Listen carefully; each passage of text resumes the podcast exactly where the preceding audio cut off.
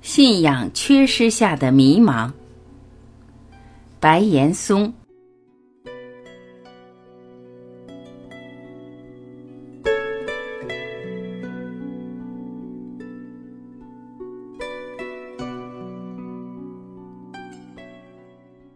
信仰缺失，为什么而活，就成为了一个问题。关于这个问题，大家深思过吗？这个社会的底线正不断的被突破。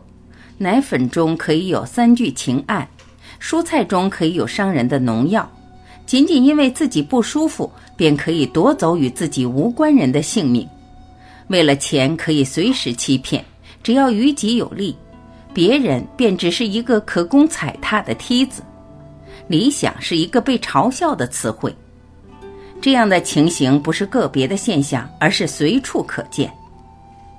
没有办法，缺乏信仰的人，在一个缺乏信仰的社会里，便无所畏惧，便不会约束自己，就会忘记千百年来先人的古训，就会为了利益让自己成为他人的地狱。有人说我们要守住底线，但早就没了底线，或者说底线被随意的一次又一次突破，又谈何守住底线？可守的底线在哪里？一天下午，我和身后的车辆正常的行驶在车道上，突然间，一辆豪华车逆行而来，鸣笛要我们让路。可是正常行驶的我们无路可躲，于是感觉被怠慢的那个车主在车过我们身边时，摇下车窗痛骂一番。那一瞬间，我惊呆了，为这辆逆行而来的车和这个充满愤怒的人。车主是一位年轻女子，面容姣好，像是有钱也受过良好教育。然而这一瞬间，愤怒让她的面容有些扭曲。被指责的同时，我竟然没有一丝的愤怒，倒是有一种巨大的悲凉从心中升起，因为我和她不得不共同生活在同一个时代，而且有的时候我们自己也可能成为她，我们都无处闪躲。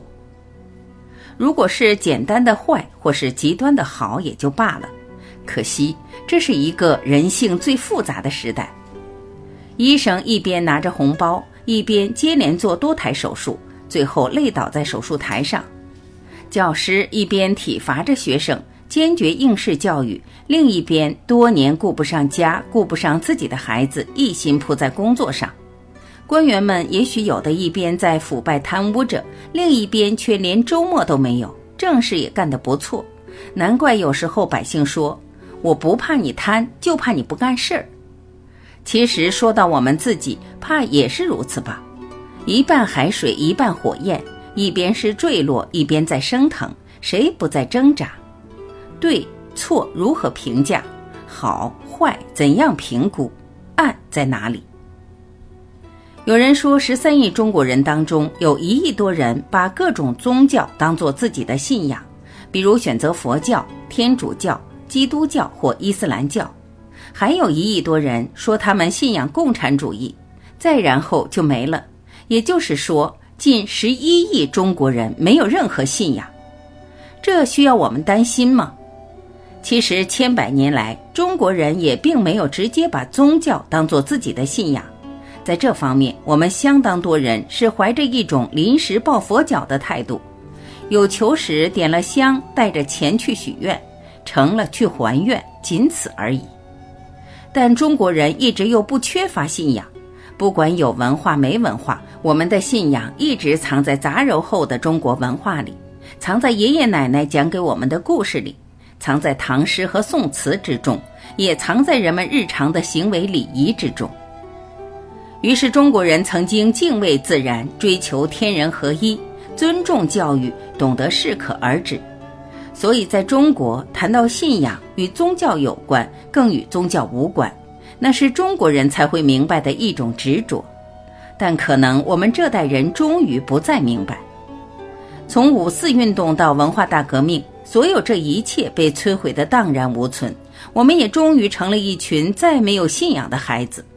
这个时候，改革拉开了大幕，欲望如期而至，改变了我们的生活，也在没有信仰的心灵空地放肆的奔腾。于是那些我们听说和没听说过的各种怪异的事情，也就天天在我们身边上演。我们每一个人是制造者，却也同时是这种痛苦的承受者。幸福怎么会在这个时候来到我们的身边呢？钱和权就越来越像是一种信仰。说白了，他们与欲望的满足紧密相连。曾经有一位评委看着台上选手用力的表演时，发出了一声感慨：“为什么在他们的眼睛里，我再也看不到真诚和纯真，而只是宝马和别墅？”其实这不是哪一个选手的问题，而是时代的问题。人群中有多少个眼神不是如此？夜深人静时，我们还敢不敢在镜子中看一看自己的眼睛？权力依然是一个问题。个人崇拜减少了，可对权力的崇拜却似乎变本加厉。不知是从哪一天开始，上下级之间充满了太多要运用智慧和心智的相处。是从什么时候开始，领导面前下属变得唯唯诺诺，绝对没有主见？一把手的权力变得更大，顺应领导的话语也变得更多。为了正确的事情可以和领导拍桌子的场景却越来越少。其实是下属们真的敬畏权力吗？你仔细观察后就会发现，可能并非如此。或许是下属们早已变得更加聪明和功利。如果这样的顺从可以为自己带来好处，或起码可以避免坏处，为何不这样做？但问题是谁给了下属这样的暗示？每一代人的青春都不容易，但现今时代的青春却拥有肉眼可见的艰难。时代让正青春的人们必须成功，而成功等同于房子、车子与职场上的游刃有余。可这样的成功说起来容易，实现起来难。像新的三座大山压得青春年华喘不过气来，甚至连爱情都成了难题。青春应当浪漫一些，不那么功利与现实。可现今的年轻人却不敢也不能。房价不断上涨，甚至让人产生错觉：总理说了不算，总经理说了才算。后来总经理们太过分，总理急了，这房价才稍稍停下急匆匆的脚步。房价已不是经济问题，而是社会问题、政治问题。至于蚁族们，在高涨的房价和越来越难实现的理想面前，或许都在重听老歌。外面的世界很精彩，外面的世界很无奈。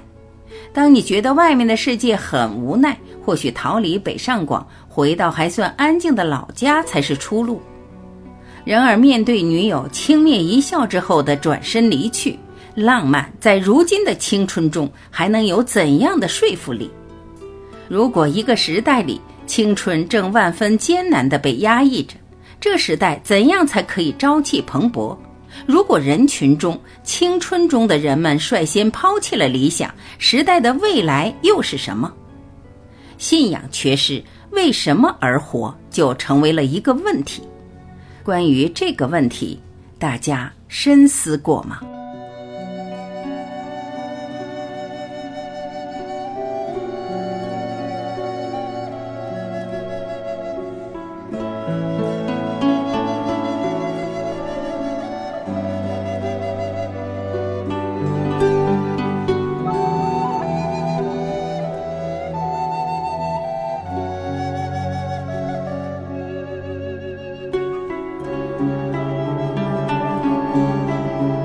感谢聆听，我是晚琪，我们明天再会。